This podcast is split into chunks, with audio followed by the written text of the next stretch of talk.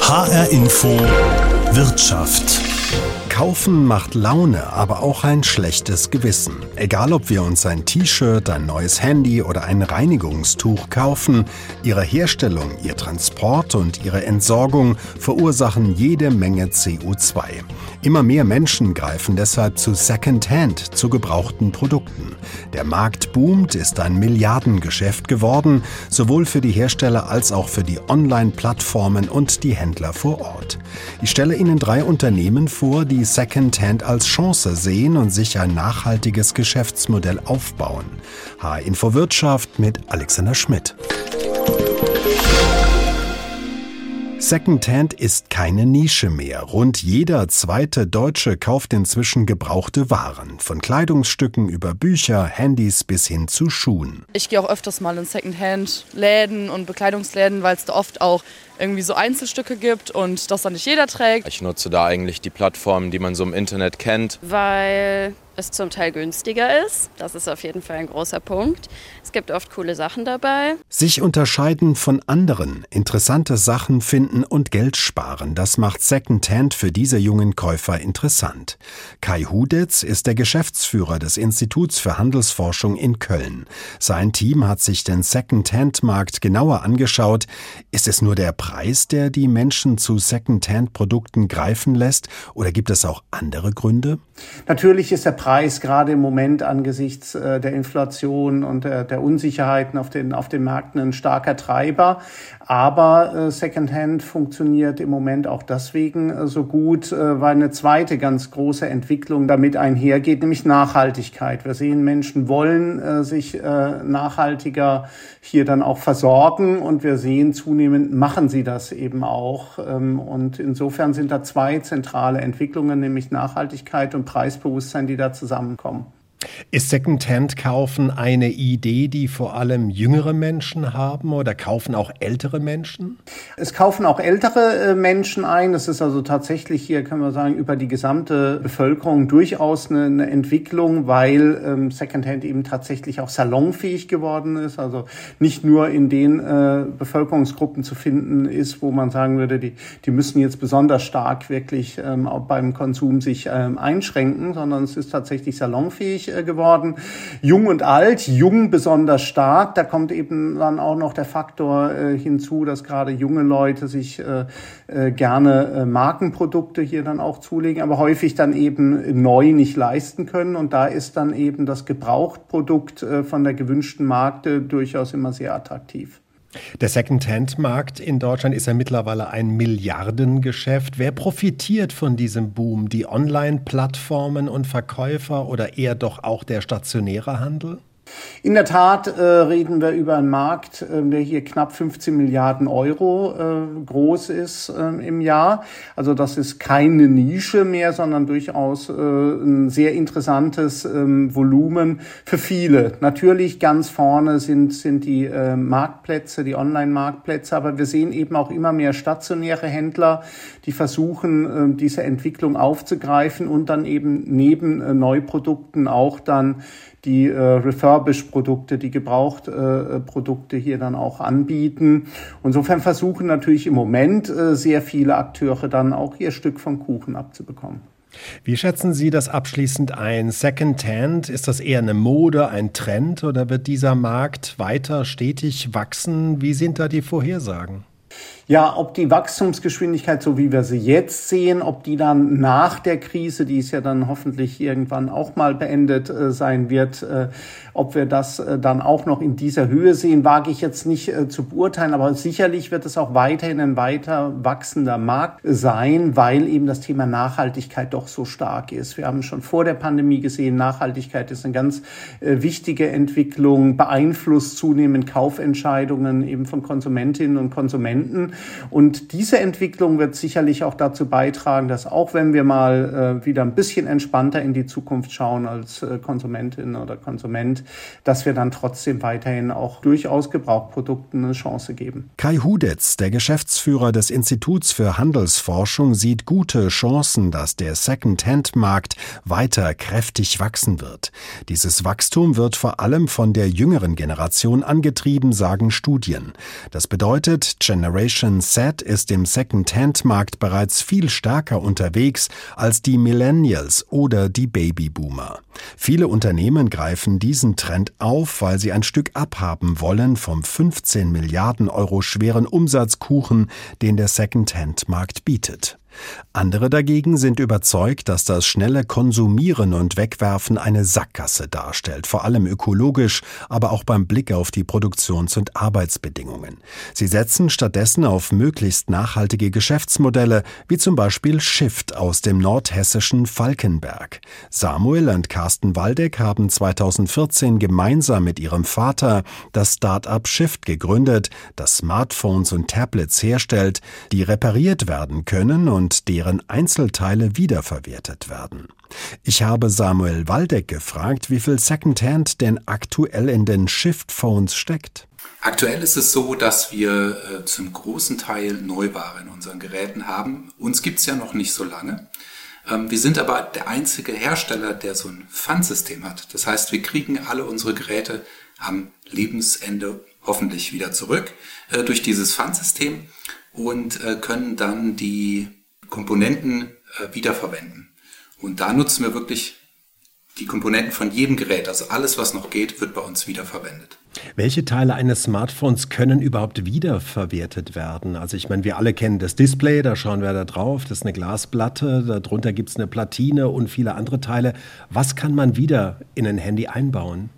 Eigentlich jede Komponente, bei uns zumindest, weil die Komponenten modular aufgebaut sind. Das heißt, jede Komponente, die schnell kaputt gehen kann, ist mit einem Konnektor versehen. Die sind nicht verlötet äh, oder geklebt, sondern haben eben Konnektoren, die man äh, sehr oft wieder lösen und wieder anbringen kann. Und ähm, deshalb eignen sich die Geräte auch so sehr für den äh, Second-Hand-Einsatz, weil eine Reparatur so wenig kostet und äh, wenig aufwendig ist.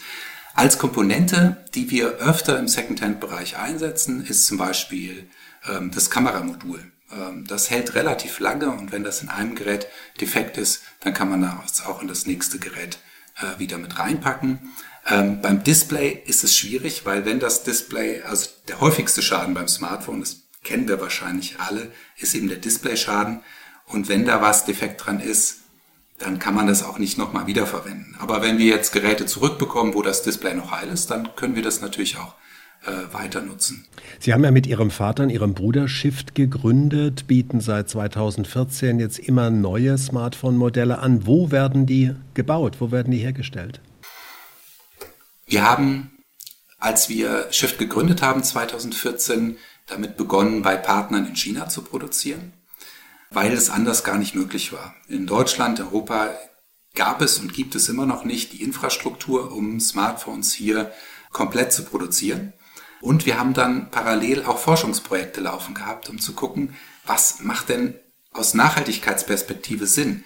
Ähm, und dadurch, dass aktuell noch sehr, sehr viele Komponenten aus dem asiatischen Raum kommen, äh, speziell aus China kommen, macht es auch Sinn, dort eine Produktion zu haben. Das heißt, dann spare ich mir zum Beispiel den Weg mit dem Schiff oder den Transport über das Flugzeug. Genau, weil die Komponenten ja sehr empfindlich sind. Also manche zum Beispiel, die kann man nicht einfach so verschicken, die irgendwie in eine, in eine Kiste schütten und dann verschicken, sondern die müssen einzeln verpackt, teilweise klimatisiert geschickt werden. Und da entsteht sehr viel Verpackungsmüll und ähm, eben auch den, den CO2-Ausstoß, den man durch den Transporter noch dazu hat. Und deshalb haben wir gesagt, lasst uns versuchen, diese Fertigung, obwohl sie in China ist, so nachhaltig und so fair wie möglich zu machen. Und haben dann 2018 unsere eigene kleine Fertigung gegründet, da arbeiten zehn Mitarbeitende äh, in China, die eben fair bezahlt werden und äh, wo ganz andere Bedingungen herrschen als in allen anderen Produktionsstätten in China. Was wissen Sie denn über Ihre Kunden? Wer, wer kauft nachhaltige, wiederverwertbare Handys oder Tablets? Was sind das für Menschen? Sind die jung? Sind die alt? Kommt die aus allen möglichen Alterskategorien? Die Alterskategorien sind äh, sehr unterschiedlich. Wir haben sehr junge Kunden. Äh, wir haben äh, auch manchmal Kunden, die haben noch nie vorher ein Smartphone besessen und sagen uns, hey, bitte beratet mich, ich habe überhaupt keine Ahnung, aber ich finde euer Konzept so toll und deshalb will ich jetzt auf ein Smartphone gehen. Also die sagen, ich bin jetzt nicht der Schnäppchenjäger, sondern ich weiß, dass mit, mit dem, was ich konsumiere, dass ich damit ganz viel steuere. und damit natürlich auch Unternehmen unterstütze, die dann sich ermutigt fühlen, vielleicht in eine bestimmte Richtung weiterzugehen, äh, sei es im positiven oder auch eben im negativen. Wenn man Ihnen jetzt zuhört, spielen ja Worte wie Nachhaltigkeit und Gemeinwohlorientierung, Fairness äh, eine große Rolle. Wo wollen Sie hin mit Shift? Was ist Ihr Ziel? Unser Ziel ist es, so viel Gutes zu tun, wie wir können und auf dem Weg dahin so wenig Schaden wie möglich anzurichten. Äh, wir haben uns bei Gründung von Shift äh, sehr, sehr viele Gedanken dazu gemacht und sind, befinden uns immer noch in so einem Prozess zu gucken, was wo wollen wir mit Shift hin? Welche Möglichkeiten ergeben sich? Und wir haben gemerkt, wir sind nicht die Typen Mensch, die irgendwie Statussymbole brauchen oder die sagen, ich, ich brauche unbedingt ganz viel für den persönlichen Kapitalaufbau, sondern wir merken, wir sind total zufrieden mit dem, was wir haben dürfen, wünschen uns aber so diesen Prozess der Veränderung mitgestalten zu dürfen. Und deshalb auch der Name Shift. Shift bedeutet ja Transformation oder Veränderung. Und ähm, mir geht es so, dass ich oft so ein bisschen frustriert in die Zukunft gucke und denke, oh je, eine Krise der nach der anderen scheint zu kommen. Und dann zu wissen, ich darf einen Beruf ausüben, in dem ich mitgestalten darf, Dinge, vielleicht Lösungen zu finden für Probleme, die wir haben oder so. Das ist was, was mich, und da spreche ich auch für meinen Vater, meinen Bruder, was uns glücklich macht und zufrieden macht. Ähm, und das ist was, was wir gerne ausbauen wollen, äh, aber eben nicht wie das bei vielen Unternehmen so ist, Skalierung unbedingt äh, auf Teufel komm raus, sondern äh, wenn Skalierung stattfindet, ist das toll, weil wir dann mehr Möglichkeiten haben, auch gute Projekte zu unterstützen, weil nämlich 100 Prozent der Gewinne fließen in nachhaltige und soziale Projekte. Also es gibt keine privaten Vermögensaufbau durch das, was bei Shift an Umsätzen oder an Gewinnen generiert wird, sondern das fließt eben alles in soziale und nachhaltige Projekte sagt Samuel Waldeck, der Geschäftsführer von Shift, einem Start-up aus dem nordhessischen Falkenberg, das nachhaltige Smartphones und Tablets baut. Sie H-Info Wirtschaft, Secondhand, die erste Wahl, das große Geschäft mit gebrauchter Ware ist unser Thema. Nachhaltige Geschäftsideen entstehen mitunter durch Zufall. Die Architekturstudenten Luisa Wenkemann und Sebastian Seibert haben sich in einem Seminar in Darmstadt mit alternativen Betonverschalungen beschäftigt. Dabei kamen Grünabfälle ins Spiel. Die ließen sich auch ganz anders verwenden, so ihre Idee, etwa als Textilien. Nach intensiver Forschung haben sie das Unternehmen Stoffschmiede gegründet und daraus ist das Start-up Nackt entstanden, das ein nachhaltiges Abschminktuch entwickelt hat. Sebastian Seibert, Gründer von Nackt, was ist an diesem Abschminktuch nachhaltig? Mit Nackt haben wir etwas entwickelt, was so als Waschlappen tatsächlich auch noch nicht gibt, egal wie man es bezeichnen möchte. Es ist eben dieses Pflegetuch in der Lage, nicht nur irgendwie mit äh, Reinigungsmitteln zu reinigen, sondern eben auch nur mit Wasser. Das ist also erstmal schon so der Anwendungsschritt, soll im Vergleich zu anderen Reinigungsprodukten in der Lage sein, eben auf jegliche Materialien oder Abschminklotionen verzichten zu können. Und damit ähm, kann man sich eben schon erstens Geld und zweitens auch einfach sehr viel Plastik und ja, zusätzliche Produkte ins Gesicht äh, schmieren muss, irgendwie auch sparen. Und der technische Entwicklungsgedanke dahinter ist zusätzlich, wie ist das möglich? Und zwar möglich wird das, indem man eine Art Mikrofaser-Abschwingtuch ähm, produziert, welches aber nicht auf, auf Erdölbasis hergestellt wurde, sondern eben aus Grünabfällen und stärkertigen Pflanzen hergestellt werden kann. Das müssen Sie mir mal erklären. Welche Materialien stecken in diesem Tuch? Sie sagen Grünabfälle. Was muss man sich darunter vorstellen? Sind das Gartenabfälle? Genau, also im Grunde kann man sich vorstellen, dass alles, was irgendwie Stärke enthält, ähm, kann eben zu einem, ähm, ja, zu einem Polymer polymerisiert werden. Und ähm, das kann Gartenabfälle sein, das können aber auch industrielle Abfälle bei der Lebensmittelproduktion sein, die nicht anderweitig verwendet werden können. Das können auch andere Teile einer Pflanze sein. Das sind alles Möglichkeiten, die immer je nachdem, wenn wir produzieren, möglich sind, da eben beigemischt werden können, um eben den Anteil zum Beispiel der von anderen, anderen stärkerhaltigen Produkten zu reduzieren. Dann wird das immer so ein Mix. Und ähm, genau das macht das Ganze eben besonders, weil man eben dazu nicht große Anbauflächen braucht, die eben für so ein äh, Material eigentlich erforderlich wären. Wie sind da die Zusammensetzungen dieses Stoffes? Haben, verwenden Sie auch Baumwolle plus diese Grünabfälle oder sind das nur diese Grünabfälle?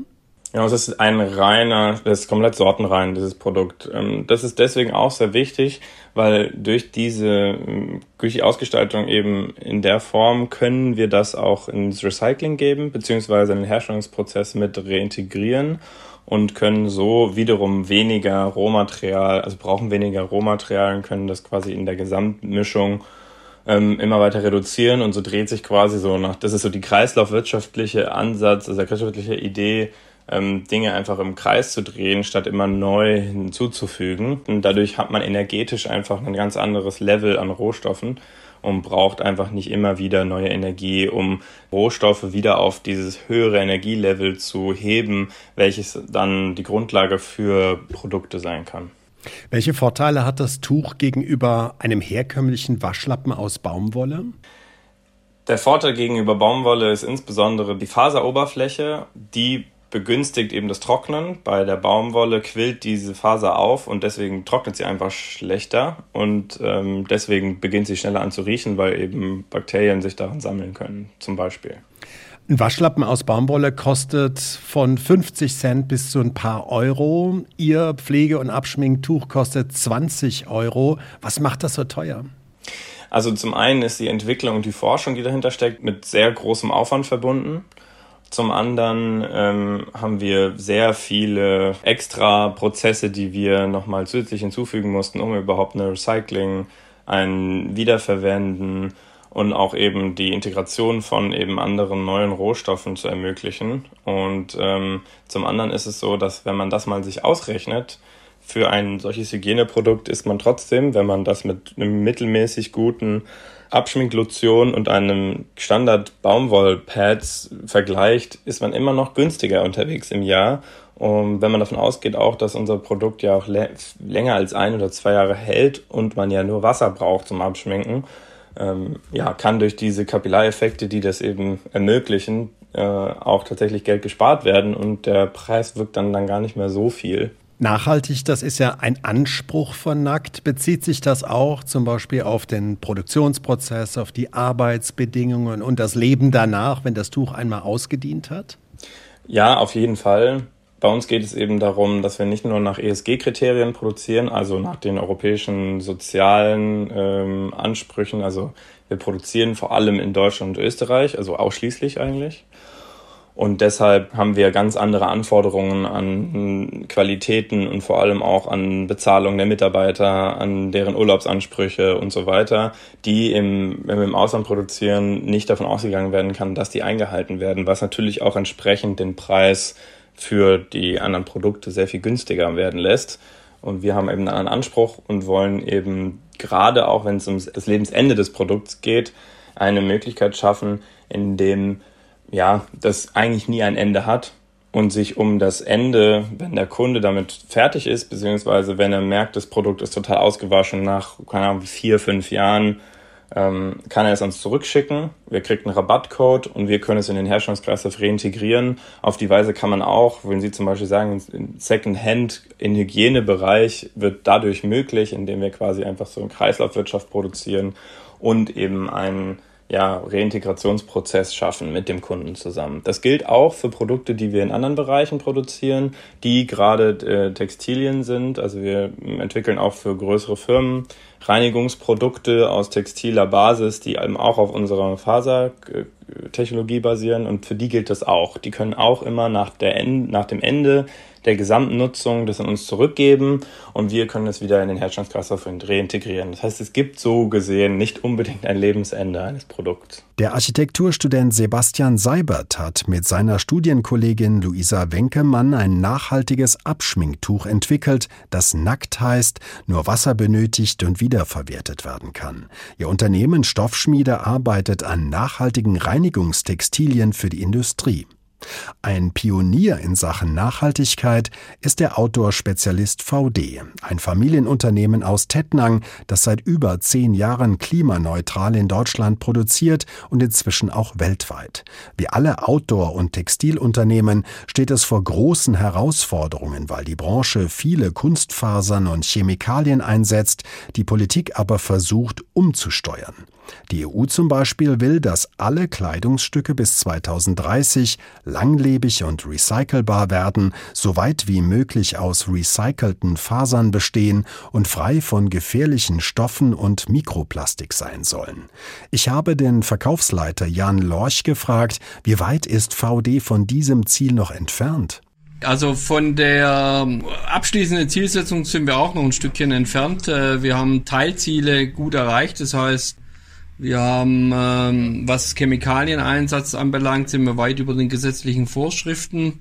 Was Mikroplastikeintrag äh, anbelangt, haben wir, sage ich mal, diese Stoffe verwendet, die wirklich äh, den kleinsten Mikroplastikeintrag gewährleisten. Aber da ist natürlich nicht null.